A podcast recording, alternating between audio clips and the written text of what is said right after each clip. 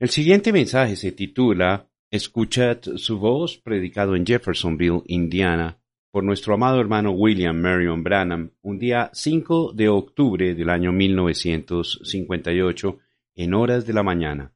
Este mensaje dice así.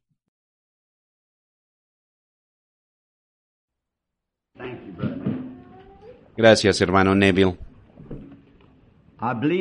Creo que fue dicho por David, yo me alegré con los que me decían a la casa de Jehová iremos. La escuela dominical tiene algo que las otras partes del servicio no tienen en ningún otro momento en el transcurso del día. Acabamos de despertar de una buena noche de descanso y, simplemente nos sentimos diferentes y uno está fresco y preparado para el día.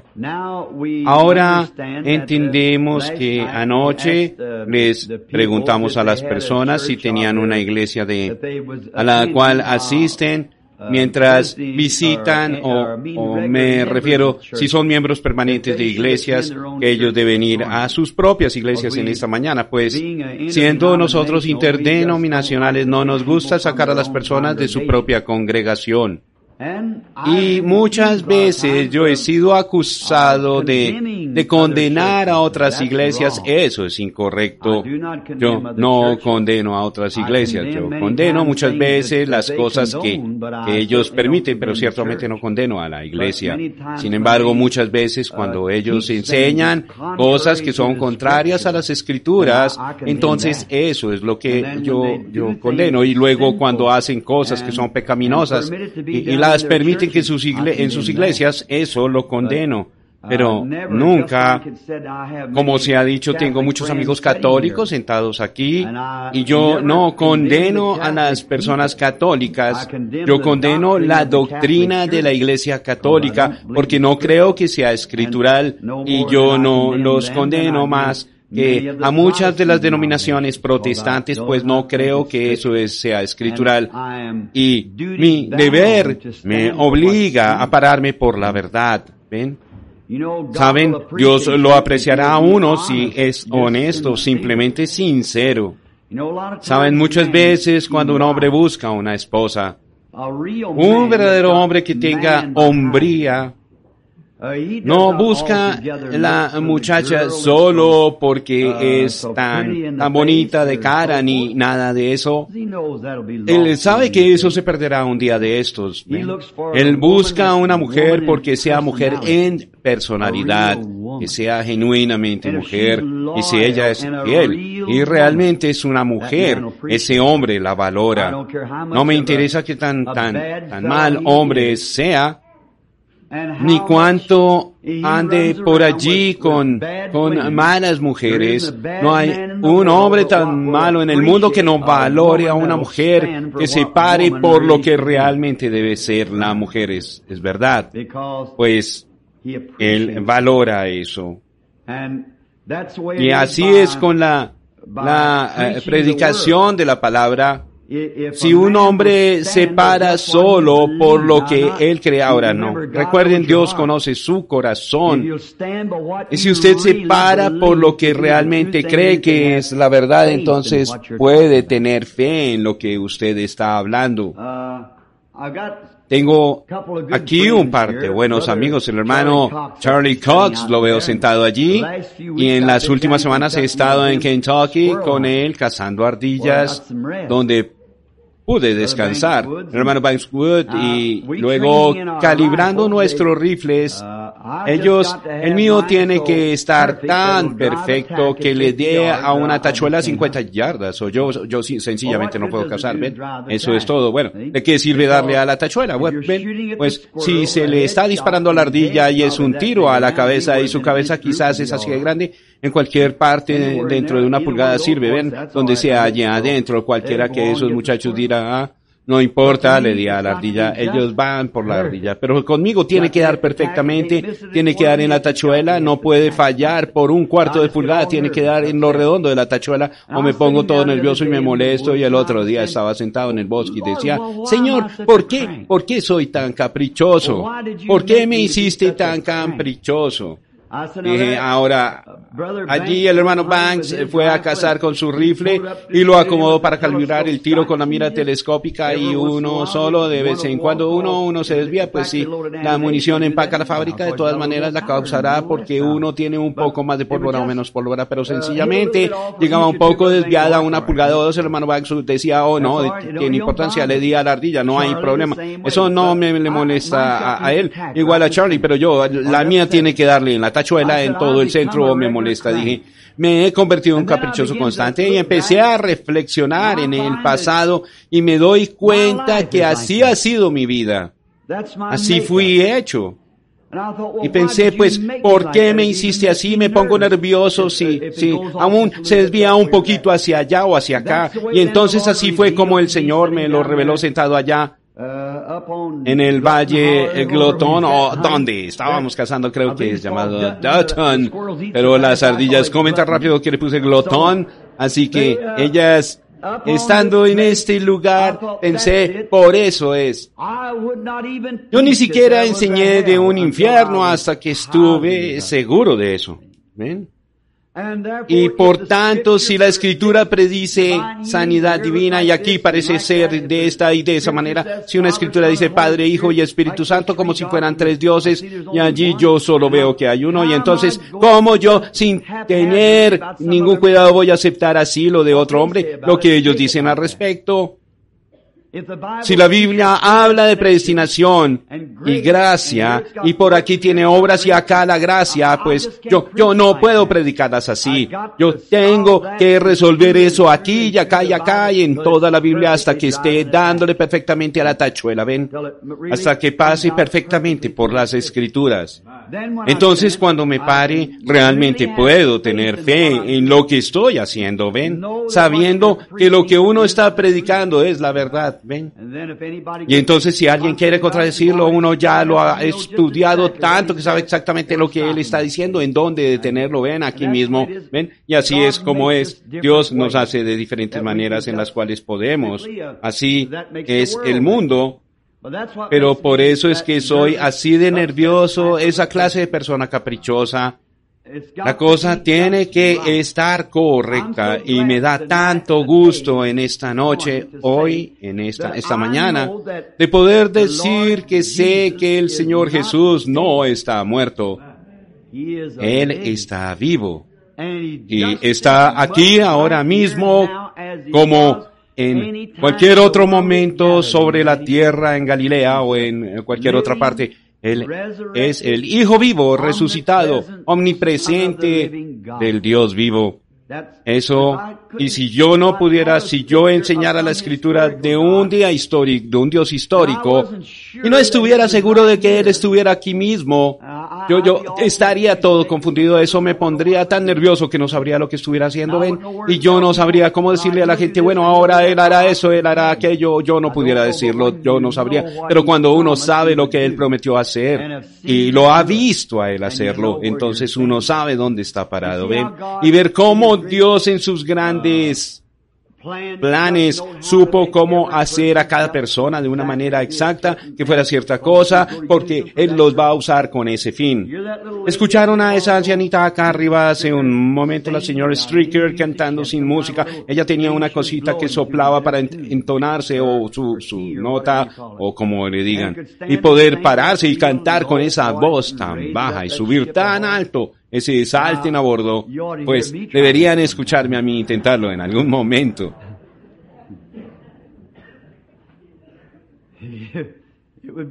Sería terrible. Pero ven ustedes, Dios sabía justamente cómo crear esa dama para que hiciera eso. Y así es, todos tenemos diferentes estructuras. Si nosotros tan solo encontráramos nuestra posición en Cristo y permanecemos allí y le servimos a Él. Veo a una niña sentada aquí en esta mañana en una silla de ruedas. Bendito sea su corazón que te ha dejado inválida, cariño muscular. Oh, no puedo pronunciar esa palabra cuando empiezo distrofia o como sea. ¿Será eso, cariño? Lo que te ha dejado lisiada o será polio, polio. Sabes, Jesús sana a las niñas, ¿verdad que sí? Eres una niña muy bonita y yo creo que Jesús permitirá que te recuperes. Anoche, esas dos niñas que estaban sentadas aquí con esa enfermedad que no hay persona en el mundo que sepa lo que es. Sus deditos se, le caen y sus piecitos se, le, se les caen. Dos niñas muy bonitas. Y sucede que conozco a su madre y a su abuela y me sentí guiado a condenar a ese diablo que atormentaba a esas pobrecitas sentadas allí, a expulsarlo. Ellas habían estado en sillas de ruedas por no sé cuánto, y anoche llegaron las noticias por la línea, las niñas estaban de pie y caminando. ¿Vieron eso? Que, que Jehová, Dios, fue tan bondadoso con ellas. Oh, Él es tan bueno con nosotros. Debemos apreciarlo más a Él. Luego estaba pensando, anoche apenas después de regresar a casa y de estar acostado por unos minutos me puse a pensar, cuando el alma sale del hombre, ¿qué es? Es su ser interno que ha salido, él no está muerto, él, aún sigue vivo. Ven, él, vive para siempre y nuestros seres queridos que han pasado de este velo están en un cuerpo el cual nosotros no sabemos qué es, no ha sido revelado. En todo hay tres etapas. Está la etapa del cuerpo mortal, del cuerpo inmortal y luego del cuerpo glorificado. Ven como en otras cosas, como Padre, Hijo y Espíritu Santo van por un canal y los tres forman uno. Justificación, santificación, bautismo del Espíritu Santo es un canal, forman uno. Entonces, y el alma, cuerpo y espíritu forman uno. Y eso va en tres y, de a tres son uno. Y tome un pedazo de vidrio de tres lados y póngalo bajo el sol, reflejará los colores. Sin embargo, los siete colores terminan en uno. Y tome usted el rojo y mire rojo a través de rojo. ¿Cuántos saben qué color da? Blanco. Ah, no es extraño que rojo a través de rojo se vea blanco. El rojo es la señal de la redención. Y cuando uno, Dios, mira nuestros pecados rojos a través de la sangre roja de su Hijo precioso, quedan blancos. Así que, pero él tiene que mirar a través de la sangre, si no, ellos aún estarían en pecado, por lo tanto tenemos que estar bajo la sangre. Y cuando el alma abandona el cuerpo, se va de viaje a un lugar de reposo, en un cuerpo que está en la forma y apariencia de este cuerpo, pero que no es esta clase de cuerpo. Si usted se encuentra con sus seres queridos, no podría estrecharles las manos, se podría hablarles, podría verlos, ellos lucen igual como se ven aquí. Porque cuando Pedro y Juan y Santiago vieron a Moisés y a Elías, los reconocieron en el monte de la transfiguración. No obstante, es un cuerpo, pero luego cuando ese cuerpo, siendo un cuerpo celestial, cuando regresa de nuevo a la tierra, recoge la, la, la substancia en la cual una vez vivió, y entonces viene a ser un cuerpo glorificado. Y en ese cuerpo es en el que veremos al Señor Jesús en su cuerpo resucitado. Aún no se ha manifestado lo que hemos de ser, dijo Pablo, pero sabemos que tendremos un cuerpo semejante a su propio cuerpo glorioso porque le veremos tal como Él es. Y todas estas manos arrugadas y tejidos gastados se desvanecerán en el esplendor de la juventud Ustedes hombres y mujeres ancianos, recuerden ustedes, esto es, esa, esa es la marca de la caída, su vejez. Pero en la resurrección no habrá una sola marca de nada en cuanto a pecado.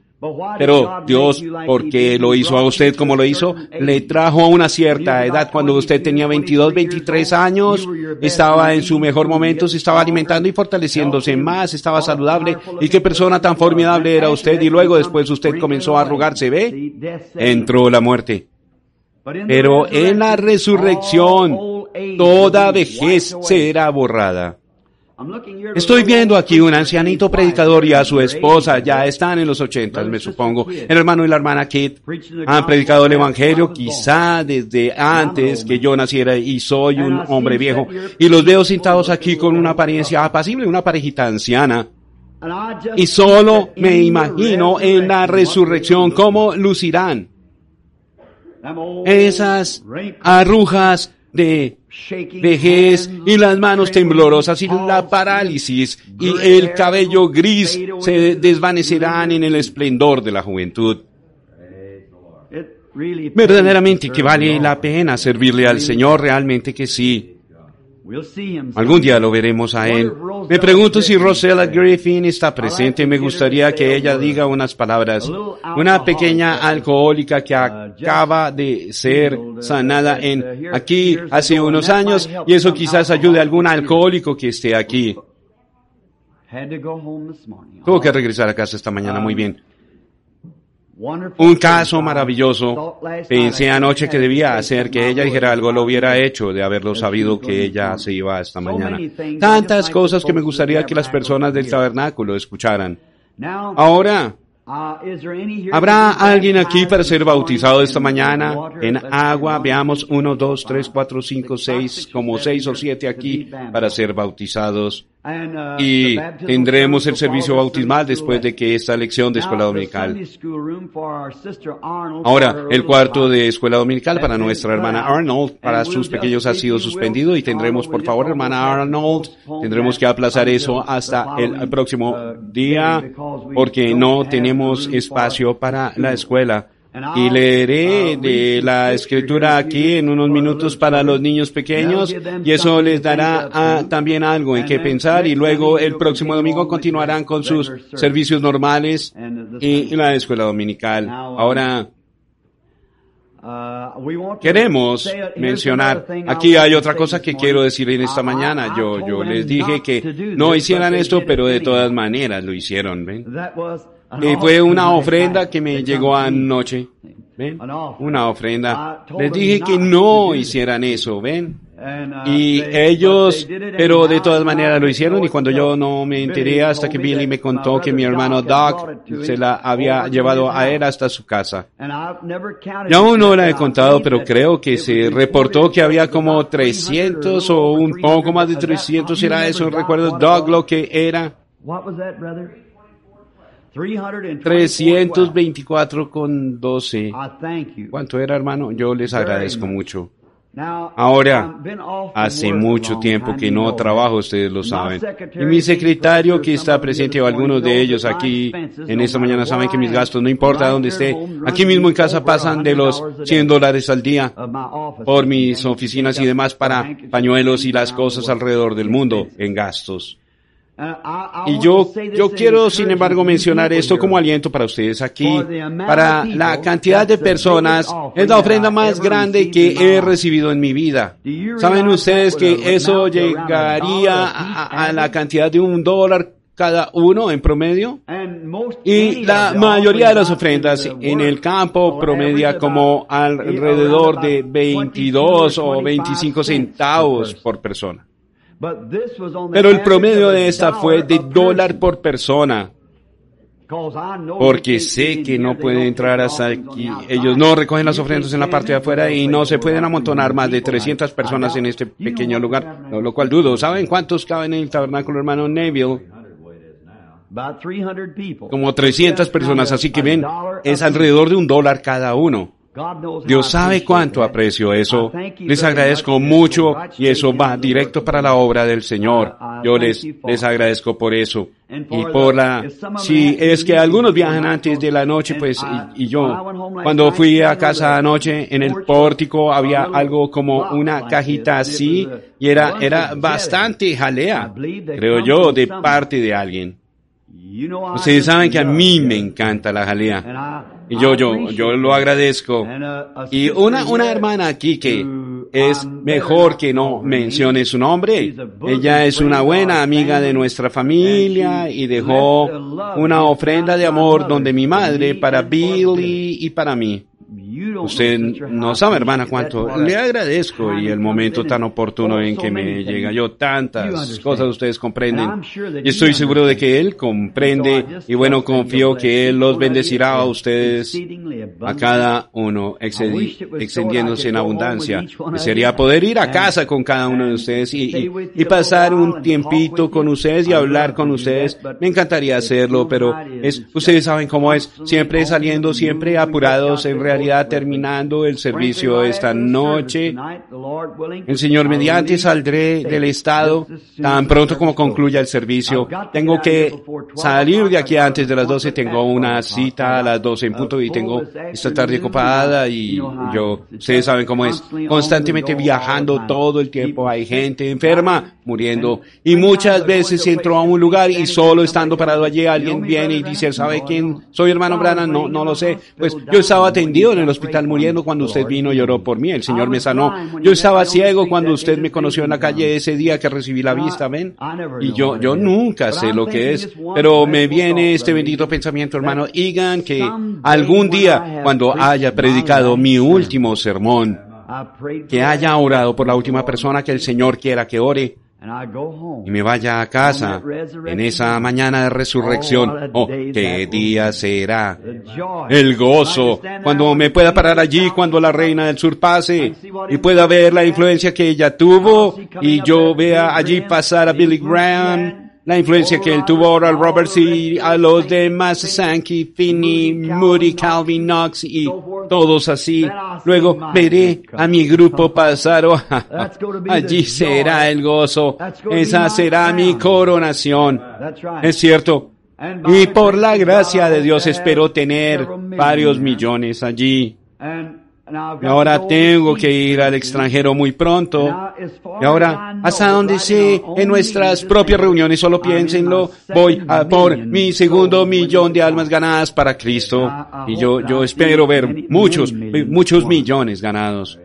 Ahora, el servicio bautismal y pues las, las citas y demás continúan. entonces ahora, después de la reunión y si en alguna ocasión usted regresa para una entrevista privada o algo así, Solo llame al agente, el hermano Mercier. Aquí necesitamos alguna clase de sistema.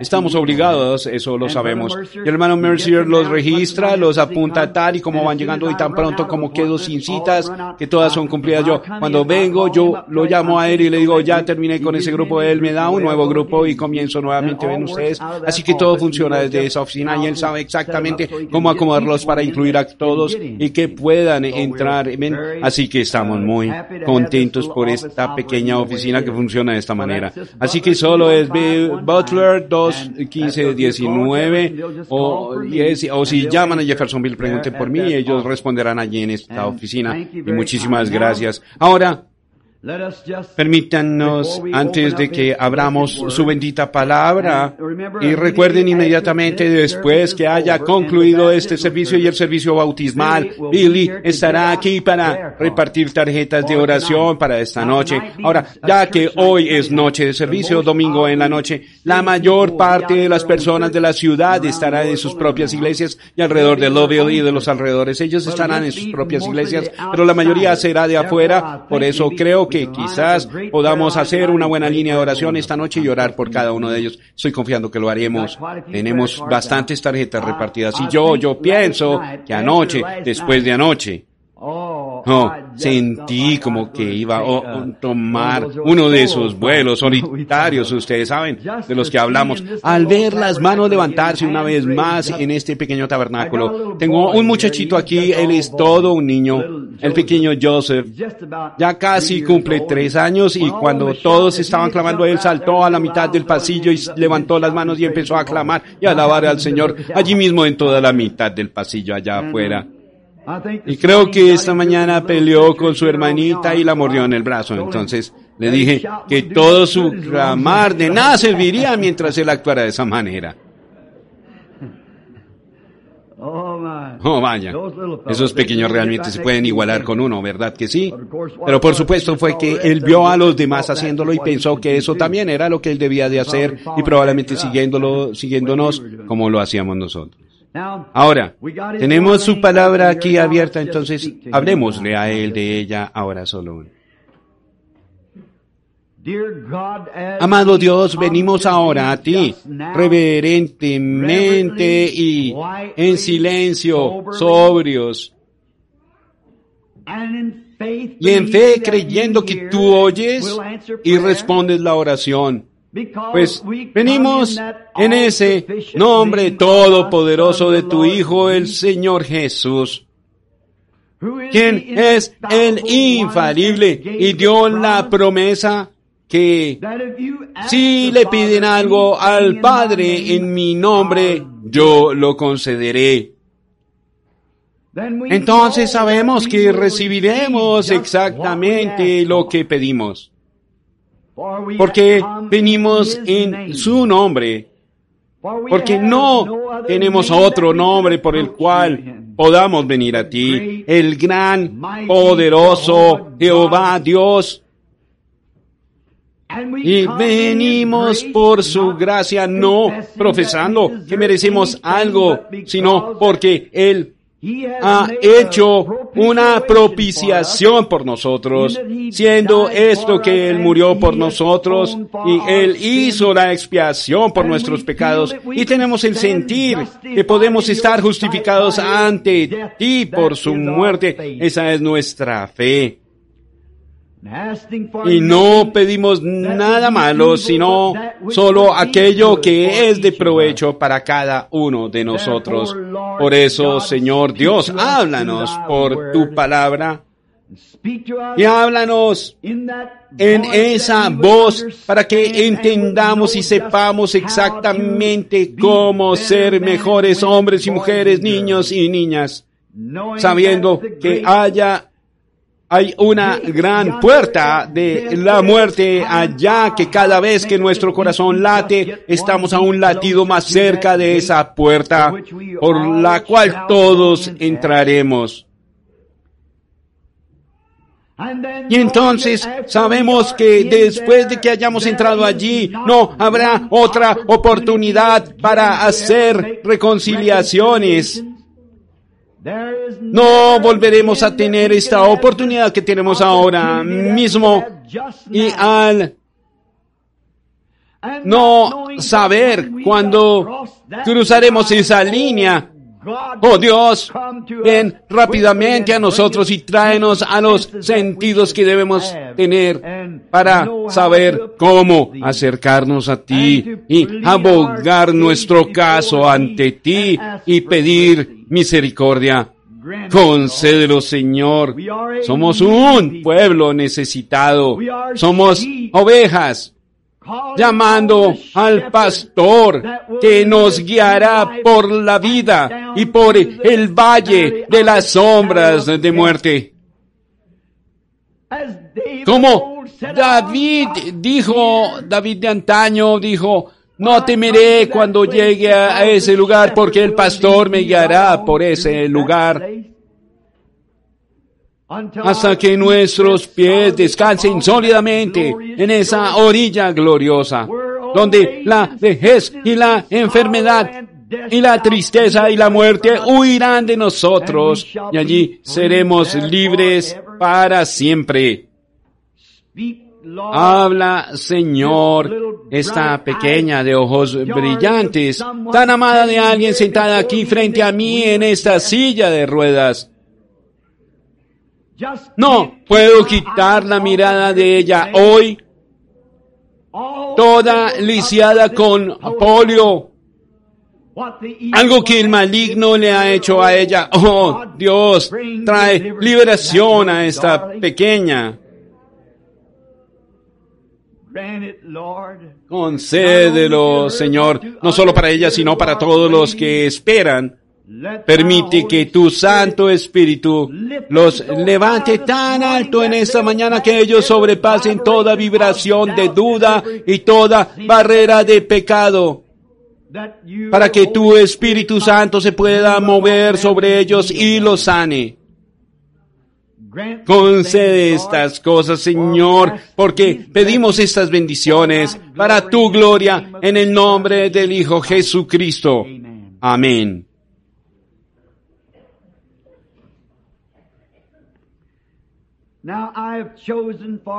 Ahora como tema en esta mañana he escogido y ustedes pequeñitos discúlpenme por tomar todo el tiempo con los adultos y que su clase no esté aquí en esta But mañana. I want you to hear also what Pero también quiero que escuchen lo que quiero leer. And I want to read this morning Y quiero leer en esta mañana en primera de Samuel, el capítulo I want to 3. take for Y como. Texto quiero tomar, escuchad su voz. Eso servirá para las niñas pequeñas y las grandes, y para los niños pequeños y los grandes, Oh. para todos. Recuerden el texto, escuchad su voz. Ahora, ustedes que están abriendo la escritura a Primera de Samuel, el capítulo 3, this is how así dicen los primeros 10 uh, 10 verses. versículos.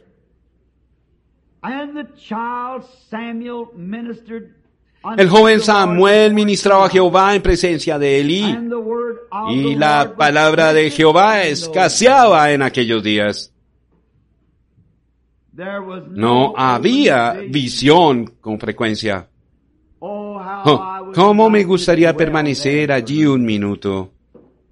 Tal vez en otra ocasión es solo que eso me impacta. Permítanme solo leerlo una vez más, ese versículo. El joven Samuel ministraba a Jehová en presencia de Elí, y la palabra de Jehová escaseaba en aquellos días, pues no había visión con frecuencia. Ven, entonces lo que es una visión es la palabra directa del Señor. ¿Ven? Y la palabra del Señor escaseaba. Y aconteció un día que estando Elí acostado en su aposento, cuando sus ojos comenzaban a oscurecerse, de modo que no podía ver, Samuel estaba durmiendo en el templo de Jehová, donde estaba el arca de Dios. Y antes que la lámpara de Dios fuese apagada, Jehová llamó a Samuel y él respondió, heme aquí. Y corriendo luego a Elí, dijo, heme aquí, ¿para qué me llamaste? Y Elí le dijo, yo no he llamado, vuelve y acuéstate. Y él se volvió y se acostó. Y, Jeho- Jehová volvió a llamar otra vez a Samuel. Y levantándose Samuel vino a Elí y dijo, I- "Eh, I, heme aquí, ¿para qué me has me." llamado? Y él dijo, Hijo mío, yo no he llamado, again." vuelve y acuéstate. Y Samuel no había conocido aún a Jehová, ni la palabra de Jehová le había sido revelada. Jehová called pues llamó la tercera vez a Samuel y él se levantó y vino a Elí y dijo, heme aquí para que me call me." has llamado. Entonces entendió Elí que Jehová llamaba al joven. Y dijo Eli said Elí a unto Samuel, Ve y acuéstate, y si te llamaré, dirás, habla Jehová, porque tu heareth." siervo oye. Así y se fue Samuel y se acostó en su lugar. Y vino Jehová y se paró y llamó como las otras veces. Samuel, Samuel, Entonces Samuel dijo, habla, porque tu siervo oye.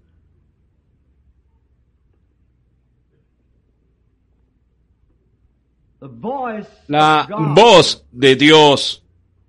Hearing his voice Oír su voz en ese día era algo escaso. Noten, no había visión con frecuencia.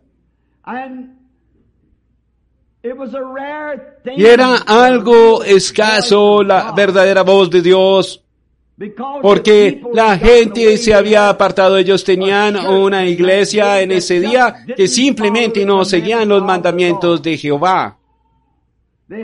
Tenían un, un ministro llamado Eli. Elí. Y él se había apartado de Dios enseñando solo los mandatos que la gente quería creer. Si ese no es un, un paralelo hasta este día. Él solo le enseñaba a la gente y él, él- él tenía sus favoritos y hacía que sus hijos tomaran de allí lo mejor de la carne con el garfio de la, la ofrenda y vino a ser un lugar donde la ofrenda era el asunto principal. Y Samuel simplemente era negligente manejando los mandamientos del eh, Señor. Y la verdadera palabra del Señor era algo escaso. Así mismo es hoy en día. Vamos a la iglesia y encontramos a la gente asistiendo y presionando fuertemente. Queremos que nuestra denominación este año sea de tantos más. Traiga su carta de su otra iglesia y únase a nosotros. Y con eh, lemas como un millón más en el 44 y todo así, clamando, tratando de sobrepasar a la otra denominación. Y por hacerlo, hemos bajado la guardia de la Biblia. Nos hemos apartado y comenzando a enseñar cosas diferentes. Los profetas hablaron de estos días, de cuando ellos como enseñanza enseñarían doctrina de hombre y no la doctrina de Dios.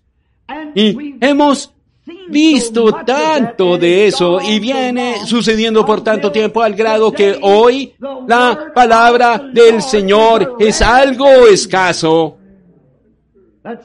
Que alguien pueda venir y decir, así dice el Señor. Ahora, hemos tenido muchas personificaciones de eso. Satanás realmente se ha encargado de eso. Y años atrás, la gente temía decir eso a menos que fuese el Señor. Pero hoy a ellos simplemente no les importa. Y es algo escaso oír la voz del Señor y encontrar a una persona que pueda decir el Señor me habló. Uno lo nota entre la gente que ya no se oye que se diga el Señor me habló cuando hombres y mujeres oraban toda la noche y sus hogares estaban en orden de acuerdo al libro del Señor. Y Dios era primero en el hogar. Ven, tenemos demasiadas cosas por encima del Señor. No se puede tener la reunión de oración porque van a dar al señor Godfrey esta noche. No se puede tener la reunión de oración porque van a dar a Mamos a Susie esta noche. O alguna clase de tontería insensata como esa que ocupa el tiempo. Y no nos queda tiempo para oír la voz del Señor. Y aquellos que reclaman ser cristianos solo se arrodillan en una corta oración como esta, algo tradicional. Señor, bendíceme a mí y a mi familia y guárdanos hasta mañana.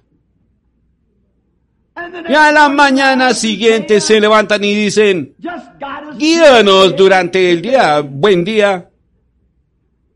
Nosotros debemos esperar en el Señor. Pues vean, nosotros somos los que hablamos. No, le damos la oportunidad a Él de respondernos. De que si oramos, oremos hasta que nuestra alma entre a la presencia de Dios. Y luego tranquilizarnos y escuchar su voz. Pero hay tantas voces hoy que nos apartan de la voz del Señor. Está la voz del placer. Tantas personas la están escuchando, donde pueden ir y pasarla bien. Y muchos de ellos profesan ser cristianos. Alguna clase de Bill Rock and Roll que viene. Ellos simplemente no pueden escuchar lo que santos dicen, pues yo soy un cristiano, hoy debería leer un versículo de la Biblia. Sí, Jesús lloró. Eso es todo.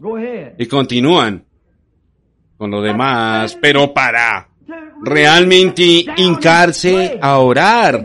Tienen demasiadas otras cosas que hacer. Hay muchas voces del mundo. Muchas cosas para distraer nuestra atención de Dios. Y ayer mi esposa y yo tuvimos que ir al supermercado a comprar comestibles. Y yo me estaba dando prisa porque iba tarde a las citas y demás y andaba a las carreras. Y había un niño parado allí medio dormido. Y una niña pasó por allí con unos pantaloncitos puestos, siendo que eso le pertenecía a un hombre. Tiene que ser porque fueron hechos para hombre. La Biblia dice abominaciones a los ojos de Dios que una mujer use eso. Y con bastante colorete labial y sus ojos medio dormidos. Ella dijo, ¿dónde está fulano y fulano a ese niñito? Y él respondió, ¿cómo quieres que lo sepa?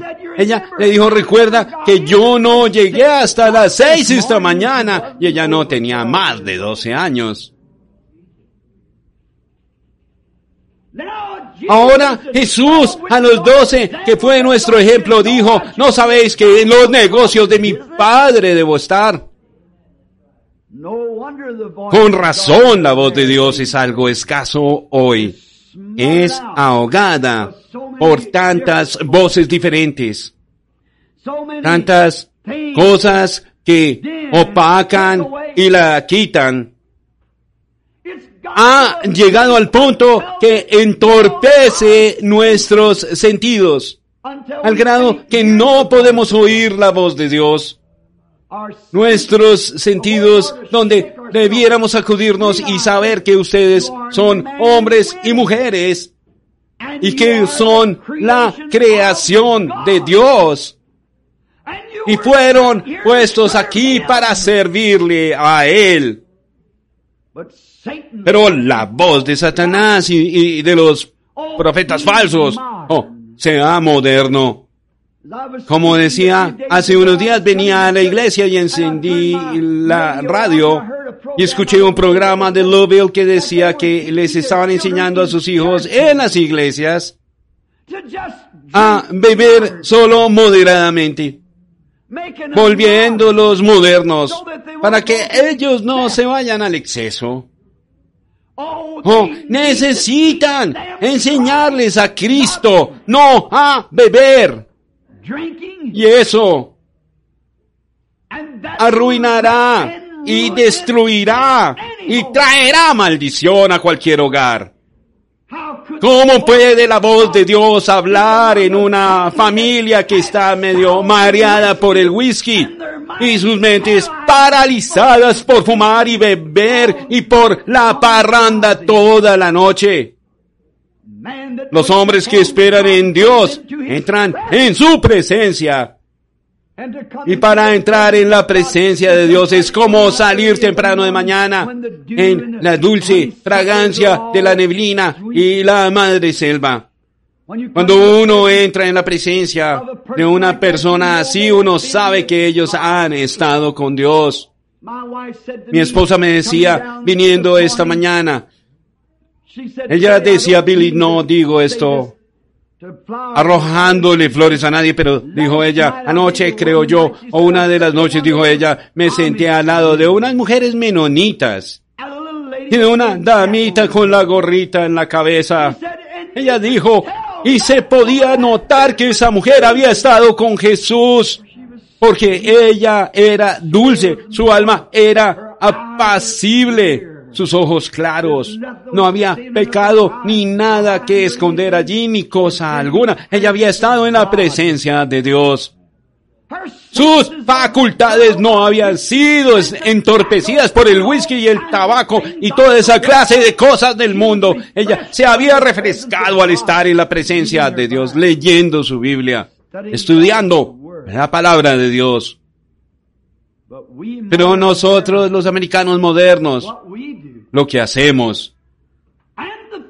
Y los profetas falsos detrás del púlpito dicen que todo eso está bien. Ahora, siento de decir esto, si estoy equivocado, que Dios me perdone. Estoy convencido de que muchos de ellos no conocen a Dios. Y la congregación nunca vivirá más alto que su pastor. Con razón la escritura dice, estos pastores como han dispersado las ovejas. ¡Ay de ellos! Ellos son las ramas que no llevan fruto, que serán cortadas y quemadas. Hay tantas cosas hoy para entorpecer el sentido de la gente. Oh, Pero en medio de todo eso, a pesar de todo el entorpecimiento y de toda voz que hay en el mundo hoy, algunas voces de placer, algunas son, son voces pecaminosas para seducir a la gente. Pero a pesar de todo eso, la verdad de Dios aún permanece. El que escucha mi voz y me sigue. Hombres y mujeres que quieran oír la voz de Dios. Dios aún espera hablar con cada individuo que abra sus oídos para escuchar la voz de Dios. Si un hombre, quien sea, y el pastor, muchas veces la gente dice, no puede usted hacer eso, no podría venir acá, no puede usted hacer esto, oh, me encantaría hacerlo, pero tengo que permanecer en la presencia de Dios si quiero hacer lo correcto. Luego "Oh, la gente dice, pues el hermano right." Branham es uno de estos aislacionistas. No es eso. Yo amo a la gente, pero sencillamente hay miles de ellos. Sin embargo, debo permanecer con él para conocer lo que él quiere que les diga. En algún lugar solo escuche, él tendrá algo para usted que él quiere que usted sepa. Pastor, nunca vaya usted a estar tan ocupado que no pueda permanecer en la presencia y escuchar su voz. Dios siempre cumple su palabra y no importa lo malo que sean los tiempos ni cuánto enseñe su iglesia en contra. Jesucristo aún está dispuesto a hablar con esa voz apacible a cualquiera que lo escuche. Él aún está dispuesto a hacerlo. Si nosotros tan solo nos aquietamos, pero entramos apurados, confundidos y decimos, escuche, pastor, ¿me puedo unir a esta iglesia? ¿De qué iglesia viene fulano de tal? Bueno, tráiganos su carta. Oh, hermano, ¿me puedo unir a esta iglesia? Oh, sí, pase adelante y le daremos una rociadita con agua y pondremos su nombre en el libro y usted recibirá la diestra de compañerismo. Bueno, la logia masónica tiene un programa mejor. ¿Es cierto? La logia masónica y las otras logias tienen su lugar, pero con todo no son la casa de Dios. Allí es donde Dios habla. Esas logias quieren hacer de usted a alguien moral. Pero Dios lo hace a usted justo por medio de Jesucristo, su Hijo. Ahora, ese sí es un código de ética. Dios tiene un nuevo nacimiento para usted. Pero escuche su voz apacible. Cada uno de ustedes que profesa ser cristiano logre aquietarse usted mismo delante de él. No deje que el lavado le sea impedimento. No deje que lo impida el trabajo. No deje que nada se lo impida. No deje que nadie sepa lo que usted está haciendo. Simplemente vaya delante de él. Vaya al bosque, a algún lugar. Oríllese en la carretera, entre en secreto al closet y cierre la puerta. Cuando los muchachos vayan a la escuela, entonces arrodíllese. Usted ha oído toda clase de voces por todas partes, pero solo ínquese y quédese allí hasta que esas voces sean silenciadas y usted comience a subir. Eso lo cambiará usted, lo transformará, como sucedió con este pequeño Samuel hará algo en usted si tan solo lo hace. Ahora, hará de usted lo que debe ser, hará de usted el cristiano que debe ser. Ahora regresemos de este día moderno a un día ya pasado. Regresemos a los días de los tiempos primitivos. Y esta voz de Dios ha venido a hombres de todos los estratos en todas las edades. No importa si usted es un agricultor, si es un zapatero o lo que usted sea, Dios aún habla. Y si usted es un pecador, si es una prostituta ramera, si usted es un borracho, si usted es que un miembro de la iglesia local, nominal, lo que usted sea, la voz de Dios aún espera poder hablarle a usted. Pienso ahora en Moisés, cuando él ya tenía 80 años y tenía 80 años de entrenamiento teológico.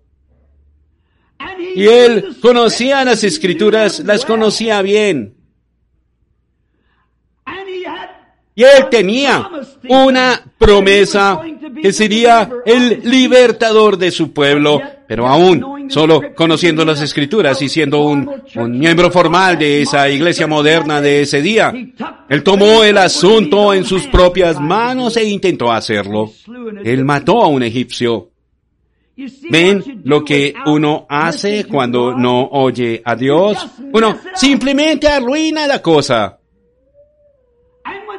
Y el diablo dice en esta mañana, no te vayas a bautizar. Otro dice, oh, hazlo después. Uno dirá, más vale que sepas lo que estás haciendo. Y el otro dice, vas a sacrificar poder pasarla bien. La única manera de resolver eso es llevándolo a la palabra de Dios. Pero la gente hoy en día no parece querer hacerlo.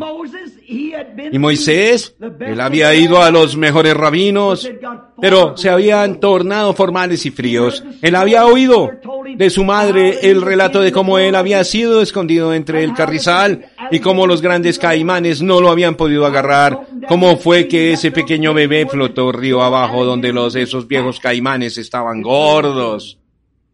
Esto, para los niños, se habían engordado al comerse a esos bebés. Había unas mujeres con narices largas, mujeres policías, que no habían tenido bebés, no conocían lo que era el amor de un bebé. Pues sencillamente salían allá, arrebataban y mataban a esos bebés y los echaban al río. Esos viejos caimanes se habían engordado por esos bebés. Y, sin embargo, Dios puso en el corazón de la madre poner su bebé allí mismo en la muerte. No, ven que fue un tipo de Cristo. Él fue directo a la muerte. Y cada uno de esos caimanes se acercaba a esa pequeña canasta que bajaba por el río. ¿Saben ustedes por qué no podían hacerlo? Porque no podían comerse a ese bebé. Allí había un ángel sentado. Apártate de aquí. Mm. ¿Por qué? Dios manda a sus ángeles que cuiden a su pueblo. No tengas miedo, cariño. Dios está cuidando de ti. El diablo puede intentar hacerte algo, pero Dios es más grande. ¿Eh? Entonces los caimanes tenían que alejarse de esa pequeña canasta. Y con todo Moisés sabía todas estas cosas.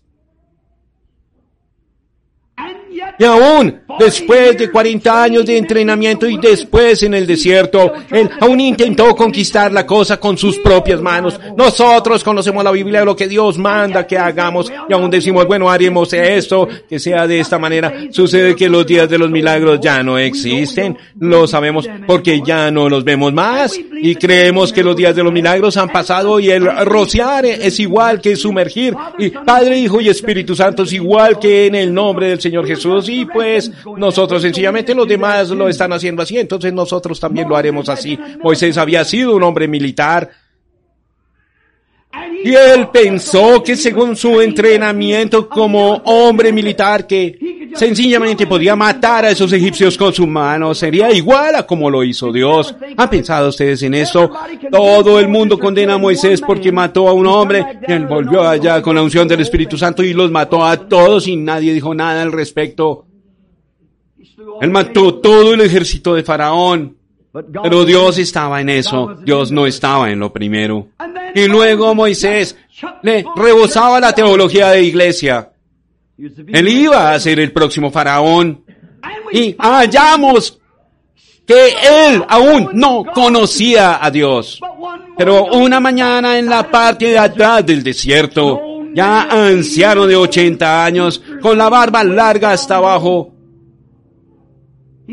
vio una zarza ardiente y se apartó del camino para ver lo que sucedía. Y cuando se acercó a la zarza, él oyó una voz. Dios tuvo que aquietarlo durante 40 años antes de poder hablar con él. Y nosotros no guardamos silencio 10 minutos para que Dios nos pueda hablar. Con todo el alboroto y conmoción que tenemos en este día. Y con todo. Moisés, después de 40 años, y paró allí, y en la presencia de aquella zarza, y con esa voz que lo llamó, supo más de Dios en cinco minutos después de eso que todo lo que le habían enseñado los 80 años de entrenamiento. Eso hizo de él un hombre diferente.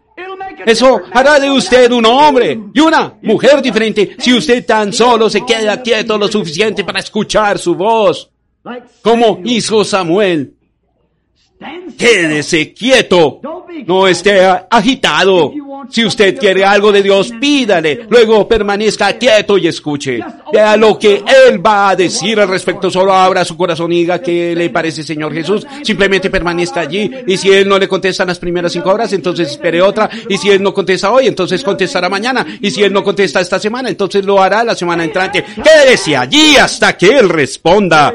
Escuche. Cuando su voz responda en su corazón y le diga, sí, yo soy el Señor que te sana, entonces todo habrá concluido. Luego puede reposar. Ven, soy el Señor que perdona todos tus pecados. Ahora ve y no peques más. Yo no te condeno. Entonces usted puede salir libre. Usted está bien. Pero uno quiere tener la seguridad de que escuchó aquella voz hablar. Moisés la escuchó. Él fue un hombre cambiado.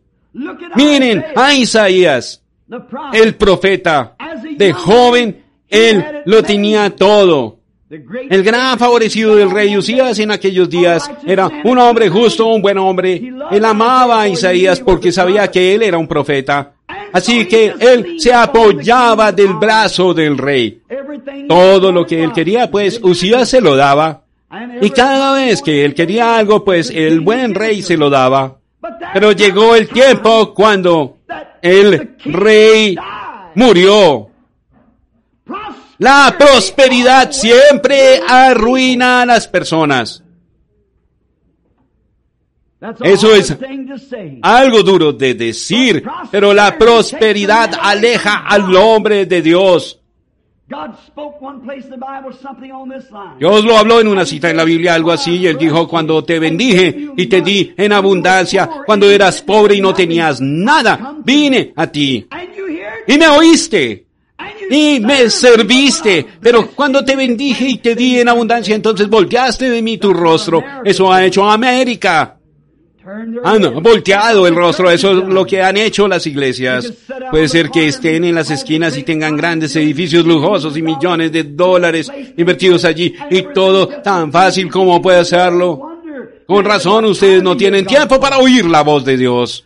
Pero esperen que llegue la hora cuando eso sea quitado.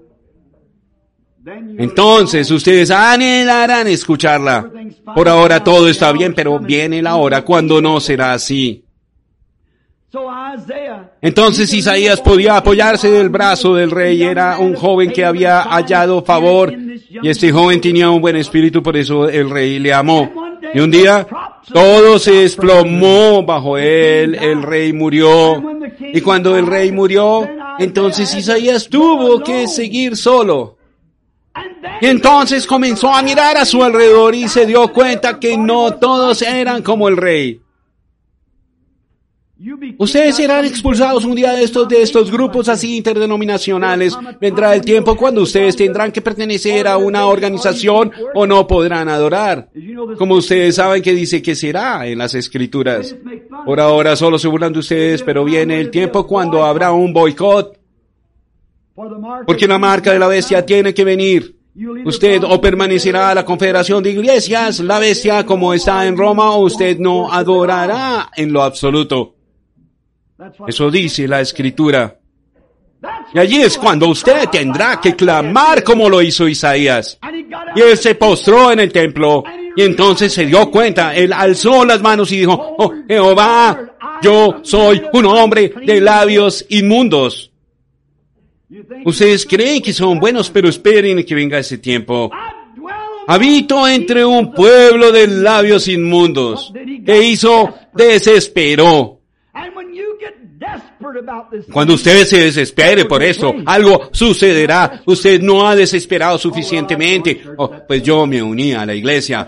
Eso lo deja resuelto. Pero usted tiene que desesperar por ello. Usted tiene que realmente necesitar a Dios. Jesús dijo, bienaventurados los que tienen hambre y sed de justicia, porque ellos serán saciados.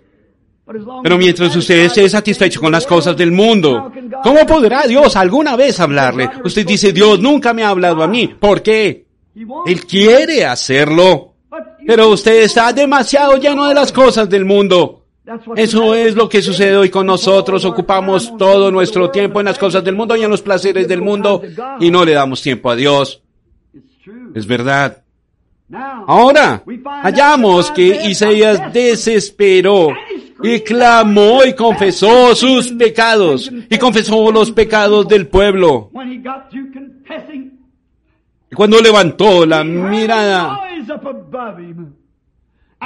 él escuchó y allí estaban los serafines volando de un lado a otro en el edificio.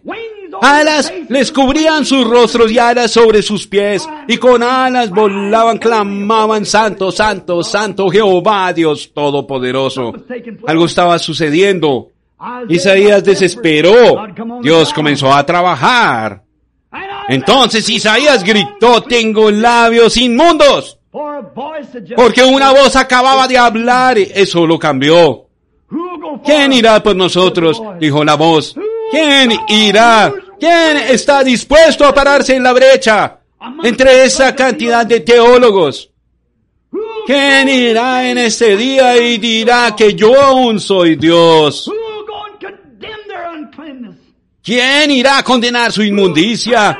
¿Quién derrumbará sus denominaciones y levantará otra vez los poderes del Dios viviente?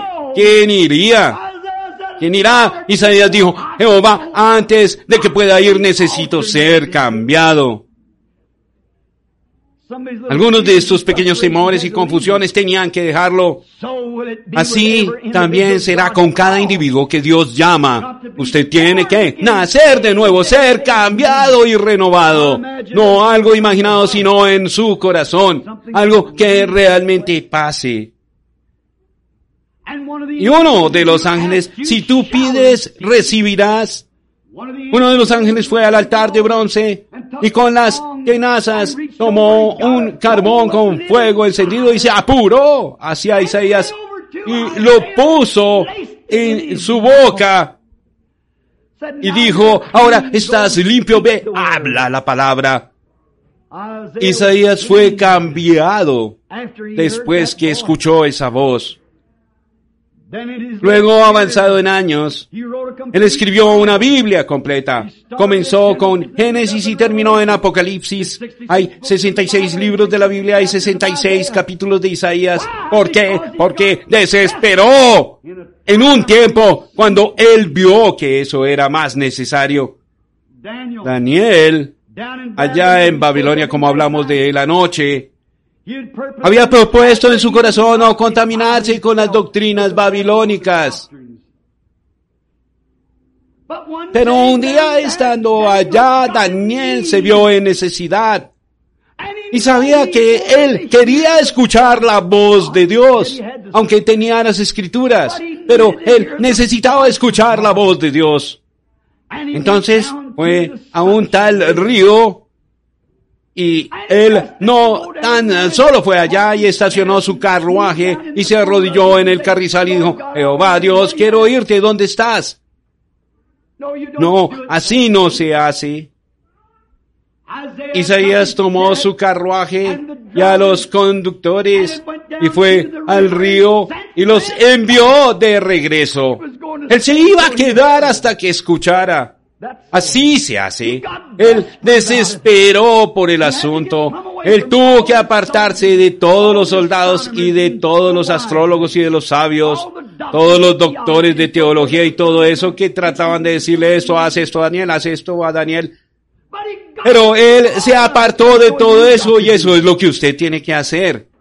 Él llegó al río y permaneció allí por 21 días, luchando con el ángel del Señor. Pero nos es dicho que miró sobre las aguas. Allí vio un ángel parado con su pie sobre la tierra y el mar, y alzó sus manos y juró por aquel que vive por los siglos. Cuando sucedan las cosas que Daniel has visto, el tiempo no será más. Él había sido retrasado 21 días por la iniquidad de la tierra. Y si él fue retrasado por 21 días a causa de la iniquidad de esa tierra en los días de Persia, ¿cuánto no lo será en ese día? ¿Cuánto tiempo será el retrasado? Pero es aquella fe que no muere, esa hambre y deseo en el corazón humano que rehúsa decirle no a Dios, sino que se aferrará hasta que Dios hable desde el cielo. Uno no puede jugar con esto, con este evangelio, con él no se juega, hay que darle a la tachuela diez veces de diez. Tiene que ser perfecto, o no está correcto y no funcionará. Tiene que ser perfecto. Daniel oró. Encontramos en la Biblia por el capítulo 8, el capítulo 7 u 8 del libro de los Hechos, que un pequeño fariseo autodidacta llamado Saulo, Oh, él verdaderamente sí era un teólogo. Él había estado bajo la enseñanza de Gamaliel. Y él tenía todas las escrituras como debían ser, según los teólogos de ese día. Oh, con estilo propio y autodidaxia, y él vio a la gente hacer algo que era espiritual y su teología hecha por el hombre no toleró eso. Qué paralelo con el día de hoy. Honesto y sincero en su corazón, como lo son muchas personas, piensan que la gente que ha nacido de nuevo está loca. Piensan que la sanidad divina y los poderes del Espíritu Santo solo son cosas de las cuales hablan.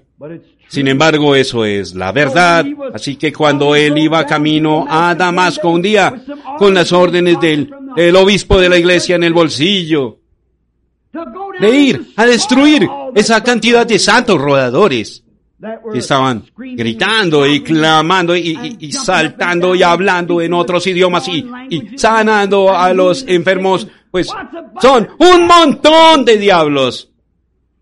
Dijeron los teólogos, ve allá y arréstalos y tráelos acá en cadenas. Seguro, como usted ordene, obispo. Oh, vaya. Oh, él era un hombre importante, él tenía un DD. EHD, ustedes saben. Así que se montó en su caballo y salió para allá con una compañía. Pero en el camino ya avanzado el mediodía, algo lo derribó al suelo. Y él se revolcó en el polvo como un demente echando espuma. Él oyó una voz que decía, Saulo, Saulo, ¿por qué me persigues? ¿Qué fue? No algún teo, teólogo hablándole, sino una voz del cielo. ¿Por qué me persigues a mí? Y él se revolcó en el polvo y sus arrugas todas llenas de polvo y quizás lágrimas rodándole por sus mejillas, por las mejillas. Y él dijo, Señor, ¿quién eres? Y cuando él abrió los ojos quedó tan ciego como un murciélago. Allí, ante él estaba la gran columna de fuego y una voz que venía de allí dijo, soy Jesús a quien tú persigues. Tu enseñanza hecha por el hombre ha estado errada. ¿Qué fue? Allí se manifestó una visión. La palabra de Dios fue hecha realidad. Oh, hermanos, eso es lo que nosotros necesitamos hoy. Más de eso. Solo quiero darle gracias, gracias al Señor. Estas pequeñas anoches de, la silla de ruedas llegaron hoy aquí caminando y sin las sillas de ruedas ya así saldrán. Señor las bendiga, niñas sentadas allí. ¿Qué hizo eso? El mismo Jesús que habló en la voz sobrenatural allá atrás, aún habla hoy. Saulo, Saulo, ¿por qué me persigues? Saulo fue un hombre cambiado. Y la gente debería cambiar hoy, cuando pueden ver y oír la voz del Dios viviente, hablar como habló cuando él anduvo en Galilea. Oh, seguro. Saulo, Saulo, ¿por qué me persigues?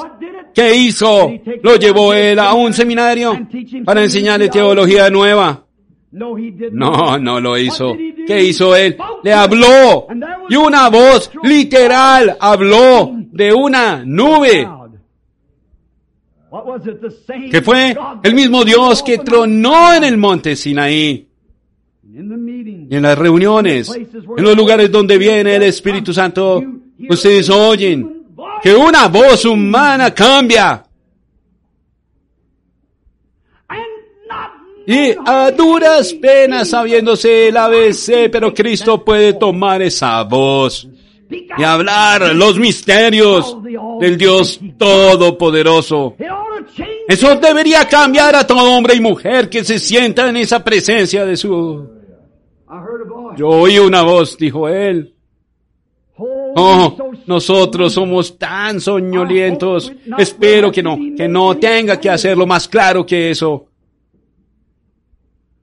Pero somos tan soñolientos en nuestras iglesias, en nuestra teología, en nuestro pensamiento y en nuestros estilos de vida al punto que fallamos en escuchar esa voz cuando habla. Oh, dicen ellos, podría ser telepatía, podría ser, usted sabe, podría ser esto, eso o lo otro. ¿Qué tal si Moisés hubiera dicho, me pregunto si esa era un demonio en esa zarza? Mm. No hubo dudas, Moisés, él oyó la voz. Y si usted dice, oh, esa podría ser mi conciencia diciéndome eso. Si usted es un hijo de Dios, usted conocerá que es su voz. Mis ovejas oyen mi voz. Mis ovejas oyen mi voz. Ellas la conocerán. Hubo otro llamado Pedro que había sido salvo y también había sido lleno del Espíritu y aún quería aferrarse a las tradiciones de los ancianos. Todo lo que él sabía venía de aquí, de la palabra. Y un día, en la azotea de una casa, queriendo guardar las tradiciones de no carne, comer ninguna carne y lo del sábado y todo eso.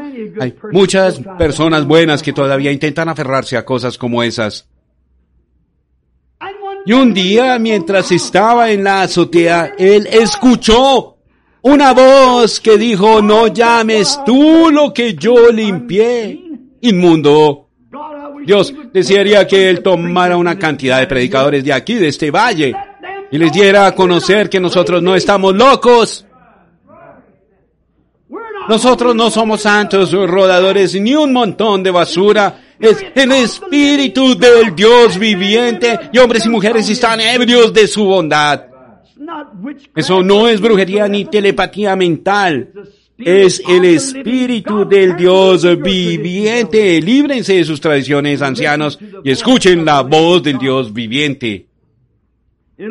Esto los cambiará.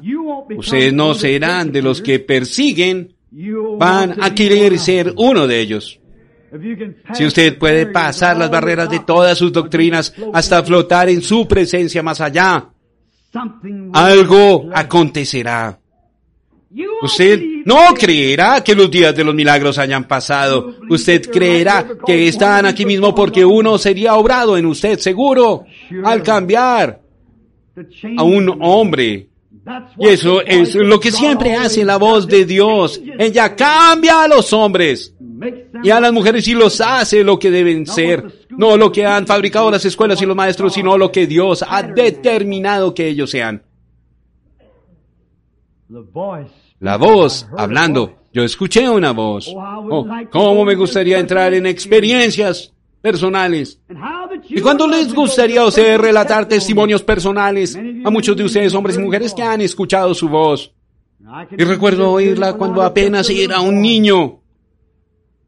Bien adentro en las montañas de Kentucky.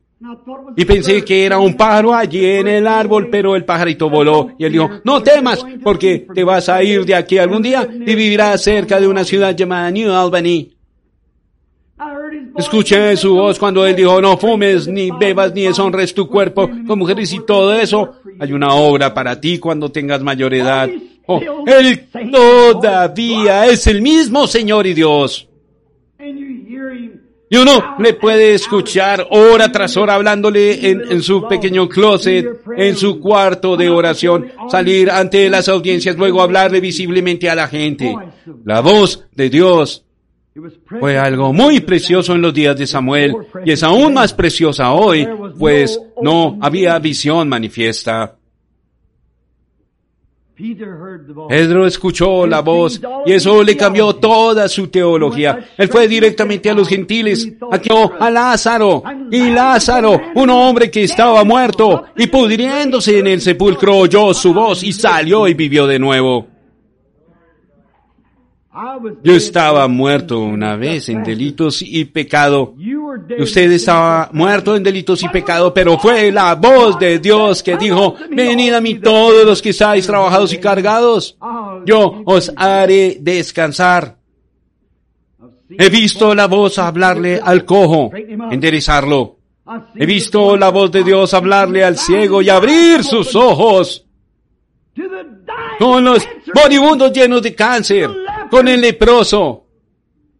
Verlos regresar con su carne de nuevo en perfecta salud. Lo he visto a él hablarle a los alcohólicos y neuróticos y a los despreciados y al montón del pabellón de la muerte y se convierten en damas y caballeros y en santos del Dios viviente porque la voz de Dios habló. Eso estamos escuchando hoy. Permítanme terminar diciendo esto. Vendrá un tiempo cuando su alma vagabunda sea sacada de su cuerpo y esté de camino hacia algún lugar, vagando allá en las tinieblas o tal vez en el seno de Dios, esa voz hablará de nuevo y la Biblia dice que todos los que están en los sepulcros escucharán su voz y saldrán unos para entrar en vergüenza perpetua y desgracia y otros para entrar en paz y gozo eterno. Esta mañana podría ser el momento en que usted se decida si va a escuchar lo que le dice la televisión, o lo que le dice el periódico, o lo que le dicen los teólogos, o lo que dice Dios. Permítanme decirles como pueblo, no escuchen ustedes nada de lo que se diga, solo lo que Dios dice. Esperen esa pequeña voz apacible y Él los cambiará. Usted dice, me gustaría creer, hermano Branham, desearía poder creer. Yo desearía poder hacer ciertas cosas, pero usted no puede. ¿Por qué? Usted no se aquieta lo suficiente. Usted no llega al lugar donde todas las las dudas desaparecen. Cuando usted entre al lugar donde las dudas desaparecen, entonces usted será libre y podrá oír la voz de Dios decir, Hijo mío, yo soy tu Salvador. Hijo mío, yo soy tu sanador. No tienes que hacer estas cosas. Yo morí para que tú pudieras ser libre. Pero mientras estés acá abajo en esta vibración, confundido por toda clase de voces, tan solo apártate de todas ellas. Me recuerda una vez en un tiempo cuando estuve en las montañas. Y nunca olvidaré esas experiencias. Y aquí hace como 10 años o ni tanto, yo estaba ayudando al señor Jeffries en el rodeo del ganado. Y cuando ponían la sal sobre los caballos. Y yo la estaba llevando a ciertos lamederos donde la ponía y el ganado sabía que estaba bien adentro, casi a 60 millas de la civilización. No, quise decir como 30 millas, 35, tal vez 40 millas en Kremlin, Colorado, donde uno se topa con una pequeña ciudad con una población de 700 o 800 personas. Y tenía mi caballo y ya le había desmontado las alforjas y miramos el, y buscamos el ganado con binoculares y había enganchado mi caballo de una rama y los de los seguían estaban allí detrás del caballo, el caballo con la campana va adelante y subía a las colinas. Era muy hermoso. Era en el tiempo de la primavera y yo miraba por los valles viendo el resplandor de los arroyuelos a la distancia y mientras miraba era a mediados de la tarde y vi algo que me conmovió. Vi a una madre sacando sus bebés del nido, un ave águila. Y ella revoloteó sobre ellos hasta que los aseguró de sus alas y ellos habían salido del nido antes, pero ella los llevó al valle.